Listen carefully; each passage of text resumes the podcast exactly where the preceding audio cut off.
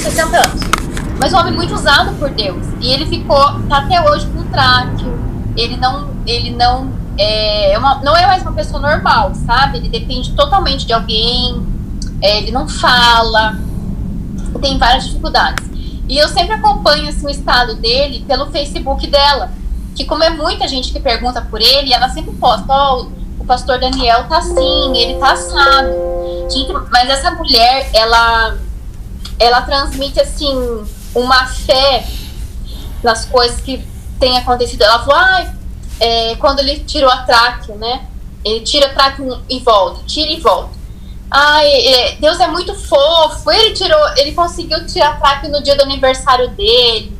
Sabe assim, é, são, ela sempre coloca para cima, ela sempre vê o copo meio cheio. Então eu acho que isso também faz diferença no tempo da diversidade. A nossa fé e, e aquilo que nós declaramos, sabe? É, até com as crianças, assim, eu tenho tentado não falar assim, ai, você é teimoso. Porque você está declarando que o teu filho é teimoso. Você vai cair daí. Você está declarando que ele vai cair. Então você pode falar, filho, cuidado. Filho, não faça assim. Seja obediente. Então, mudando a maneira, né, a metanoia de pensar, a gente precisa mudar as nossas atitudes. Então, essa, essa atitude para cima, essa atitude é, é, que vê sempre o copo meio cheio e não meio vazio, isso também faz diferença no tempo da diversidade. Já conversou com alguém assim, como é que você tá? Puxa, eu tô com uma dor aqui. Ai, meu marido tá daquele jeito. Que só você sabe que a pessoa só vai reclamar.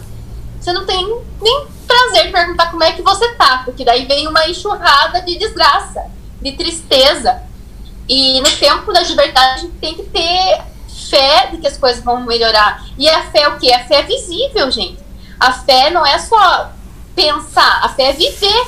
Então, puxa, tá puxado, mas não, vai melhorar, não, tá melhorando. Eu declaro que minha empresa vai. Eh, essas pessoas que, que desmarcaram não vão, não vão ser prejudicadas financeiramente por isso. Então, assim, é, a gente precisa ter a mente de Cristo, a, a renovar a nossa mente, as nossas atitudes com a mente de Cristo. E é, a palavra de Deus diz: Eu quero trazer à memória aquilo que me traz esperança. Então, às vezes, a gente começa, no tempo de dificuldade, a gente começa a remoer. A minha mãe, ela, ela se separou do meu pai com 25 anos de casado. Ela sofreu muito, faz 10 anos que eles são separados. Mas, assim, ela ficou muito tempo remoendo o passado. Né? É, coisas assim de quando a gente era criança. É, eu entendo do lado dela, meu Deus, ela sofreu demais, mas isso procrastinou a cura dela. Isso procrastinou a bênção dela. Hoje ela tá sarada, ela tá curada, graças a Deus. Mas assim, é, é, ao invés de trazer à memória aquilo que, que foi bom, aquilo que Deus pode fazer por ela, o, o, a esperança de um futuro bom, ela trazia só memória ruim. Então, traga a memória, no tempo de diversidade, traga a memória as coisas boas que Deus já fez por você. Lembre-se dos milagres que ele já fez. Lembre-se das bênçãos que ele já fez. Se você precisar, escreva e grude no, na tua geladeira para que você passe toda hora ali lembre das coisas que ele fez por você. E, e, e creia nas promessas que ele, é, ele ainda tem para você, né? Não só as promessas que estão contidas na palavra, mas também as promessas que ele fez em particular para você. Então, traga a tua memória aquilo que te traz esperança, aquilo que te traz vida, que te traz ânimo, né? É, a gente escuta muita tragédia nesse tempo de, de Covid. Se você entra no Google, é uma, é uma reportagem atrás da outra sobre Covid, sobre vacina que não chega, sobre país que está é, é, sendo bombardeado. Síria. Então, assim, é só desgraça. Se você se basear só nisso, é, você vai ser um transmissor de desgraça também. Você precisa ser um transmissor de graça, de, de alento, de paz. Então, o Espírito Santo ele, ele vai usar você para trazer paz para outras pessoas, para trazer, né? Você já viu quando, principalmente os, os maridos, né? É, que eles estão assim ansiosos, eles estão mais preocupados. E se ele te traz um problema e se a gente retribui assim, puxa, meu Deus, não vai dar certo isso. Ah, isso daí. E aí acabou. Mas quando você fala, não, amor, vai dar tudo certo, eu tô com você, Deus é com a gente, vamos morar junto, muda.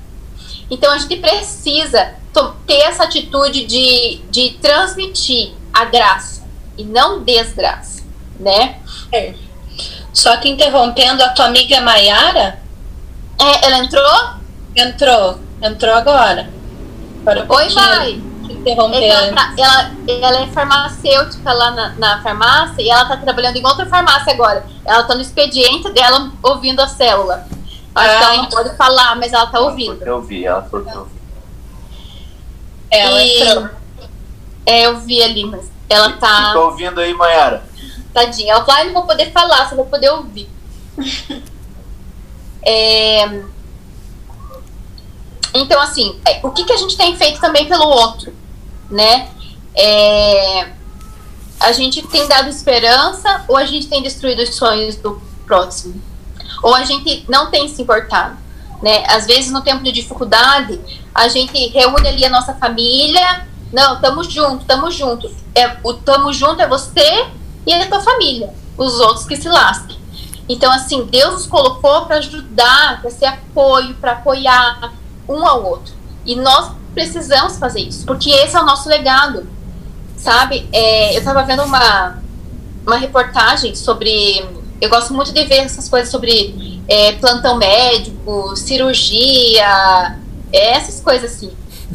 E aí o médico, o repórter pergunta pro médico qual que, o que, que as pessoas mais falam quando estão quase morrendo? O que, que elas falam para você? Era um cirurgião. E ele não falou assim, olha, elas falam para mim, é, cuide do, da, da, da, dos meus investimentos. Ele não falou assim, mantenha minha casa limpa, por favor, de, deixe tudo organizado para mim. Ou ele não falou assim, olha, eles dizem para mim, é, compre uma roupa bem linda para mim e, e, aquela roupa que eu vi lá no site. Não, sabe o que eles falam? Eles pedem, por favor, mantenha-me salvo, mantenha a minha vida me salve, me ajude. É, e às vezes a, a gente assim, o legado que a gente tem deixado é algo muito diferente disso. Mas no final da, da vida a gente vai descobrir que o que importa é a vida. Então, o que importa não é o que nós temos feito com as coisas que Deus tem dado pra gente. É por quem nós temos feito né? Esse, as pessoas são um legado que a gente vai deixar na Terra, que a gente vai deixar é, para as próximas gerações, e é isso que vai diretamente é, é, influir, é, fluir da, da, no céu, que a gente vai ter. É, perdi o fio da meada. Então eu vou, então eu vou, eu posso falar uma coisinha, já que você. Fala. É, você está falando algo que vai super de encontro com algo que eu assisti hoje e que eu achei muito bacana. Então, assim, quando, quando Jesus veio para a Terra, ele ensinou pra gente que o amor nada mais é do que servir ao outro. Então, tudo que a gente faz, a gente faz pensando em servir o outro. E vem super de encontro com o que você está falando, porque assim, é, o que faz um professor? O professor estuda, mas ele vai, ele vai transformar a vida dos alunos, ele vai fazer com que se torne um novo médico, um novo professor, um novo arquiteto, um novo. Né? Então, assim, tudo que ele tem, ele dá para outra pessoa para que ela cresça. Então, assim, qual é o que é que dá mais prazer para a pessoa? Ah, compra um carro. Você compra um carro novo, usa, ah, lindo, ah, pronto, acabou a graça, quero um novo né? E ajudar as pessoas não. Então, assim, o amor, na verdade, é o que enche o nosso. É o que enche a nossa caixinha, né? O que enche a nossa caixinha de verdade é você ajudar as pessoas, é você fazer algo pro outro. E não. Jesus não ensinou a gente a ser egoísta, né? Cuidar de si. Ele ensinou a gente a dar amor para as outras pessoas. E isso é, de alguma forma, ajudar seja com uma palavra, seja é, ensinando, seja transmitindo, seja compartilhando, o que quer que você faça, faz com que traz efetivamente o que Jesus ensinou pra gente. Sim, amém. E, e deixa eu falar, é, Vani, se cair, a, daí você joga o link de novo lá no grupo pra Mando, pode deixar. Por favor. Deixar. É, Então, isso que eu queria deixar assim para vocês, né? O que nós vamos deixar quando a gente for embora? O que que a gente, qual que é o legado que a gente vai deixar, né? É, e eu queria desafiar vocês, assim, sabe? É, eu acho que esse tempo que a gente está é, online, é, de certa forma, esfriou muita gente. Né? Verdade. É.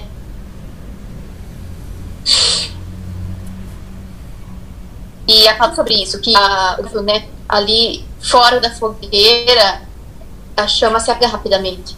Né? E a fogueira é a casa do pão. E onde é a casa do pão? É, é a igreja. Né? Então, é, que a gente ore a Deus e peça que Ele nos mostre alguém que a gente grude nessa pessoa, sabe? Que a gente é, ore por essa pessoa, mande uma mensagem para ela, um dia sim, um dia não, mande um bom dia, um versículo. São coisas muito simples, sabe? Mas que fazem muita diferença. É, semana passada que a gente entregou para umas pessoas que estavam com Covid, gente, as pessoas mandaram mensagem assim, não sabiam o que fazer para agradecer. Eles estão tão carentes de, de cuidado, tão carentes de, de carinho, de amor, que qualquer gesto que a gente faça é uma coisa assim maravilhosa para eles, né? E eu acho que é isso mesmo. Esse é o sentido de nós se reunir aqui como célula também, né? Eles são o nosso a, a, o nosso objetivo, né? E é, às vezes a gente fala que não tem tempo, né? E aí essa semana eu tava com meu celular e apareceu ali é, relatório do, de uso do celular da semana, né? Parece assim o aviso. E o Espírito Santo falou para mim: Olha, olha o relatório. Olha quanto tempo você ficou no celular essa semana, trabalhando ou não. Olha. Então, às vezes, a gente. É só administrar melhor o nosso tempo, né? São coisas muito pequenas que às vezes não demandam tanto tempo, nem tanto trabalho, mas a gente precisa se comprometer. Então, orem a Deus, peçam que Ele te mostre uma pessoa, uma pessoa só, para você cuidar, para você orar, para você mandar uma mensagem, para você mandar um bolo, levar um bolo na casa dessa pessoa, para você, sabe, cuidar mesmo, porque tem tanta gente que está precisando, né? Isso vai trazer experiências para você, né? Experiências com Deus assim. E é, eu queria só ler o versículo de Provérbios 20, 24. Se vocês quiserem abrir, se não quiser, não precisa. Eu queria. Uh, eu tinha que ter lido Filipenses primeiro. eu vou ler Filipenses primeiro, tá, pessoal? Que eu esqueci. é Filipenses 3, do 12 ao 16, que fala assim, ó. É Paulo, né? Falando. Não estou querendo dizer que já consegui tudo que eu quero, ou que já fiquei perfeito, mas continuo a correr para conquistar o prêmio, pois para isso que foi conquistado por Cristo Jesus. É claro, irmãos, que eu não penso que já consegui isso. Porém, uma coisa eu faço: eu esqueço aquilo que para trás ficou e avanço para o que está na minha frente. Corro direto para a linha de chegada, a fim de conseguir o prêmio da vitória. Esse prêmio é a nova vida para a qual Deus me chamou por meio de Jesus Cristo. Todos nós que somos espiritualmente maduros devemos ter essa maneira de pensar. Porém, se alguns de vocês pensam de maneira diferente, Deus vai tornar as coisas claras para vocês. Portanto, Vamos em frente, na, na mesma direção que temos seguido até agora. Então, é, o que eu tenho para dizer para vocês é: avante, vamos, bola para frente, o que passou, passou, o que ficou para trás, ficou. E olhe para Cristo e continua, né? A diversidade vem, vamos olhar para Cristo e continuar, né? E lá em Provérbios é, 20, 24, deixa eu ver aqui fala assim: os passos acertados que damos vêm do Senhor. De outro modo, como saberíamos prosseguir na jornada?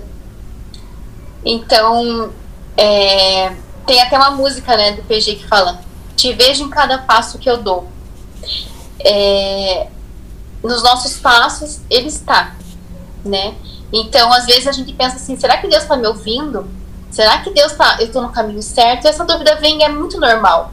Mas eu acho que é bem isso mesmo. Quando a gente está de encontro à palavra de Deus, o Espírito Santo confirma o nosso coração, nos dando a paz, nos dando tranquilidade. É, a gente tem a certeza de que está indo. E só vai, gente, só vai. Não fica muito na dúvida que a dúvida paralisa. Continua. Tá com dúvida, continua. Porque se você tiver, é, é, tiver uma vida com Deus e se estiver no caminho errado, Ele vai te mostrar. Ele não vai permitir que você. Ele não vai te fazer perder tempo, né? Ir pelo caminho errado, se machucar. E geralmente o caminho errado, ele é muito fácil de identificar, né? Ele é muito fácil de identificar. Então, é igual a Vani comentou, né, na célula passada sobre o caminhão. Cara, ele foi lá, tava indo, ele tava prosseguindo. Chegou lá, o caminhão era uma bomba, né? tudo errado, tudo, tudo, né, documento, um monte de coisa. Então, assim, as coisas erradas, elas são muito claras para os filhos de Deus. Uma hora vai, a, a, coisa clareia. E aí você consegue encontrar a direção. Opa, não, vou mudar de direção. Opa, tô indo no caminho certo. Então não tem muito isso. Isso é mais um medo que nós temos, mas a direção é certa, né? Os passos acertados que nós damos vêm do Senhor. E de outro modo, como saberíamos como prosseguir na jornada? Então, se você está até aqui e está de pé, é por ele, é porque até aqui ele te guiou e ele não vai te deixar no meio do caminho, ele vai te fazer completar a jornada. Amém? Amém. Sim.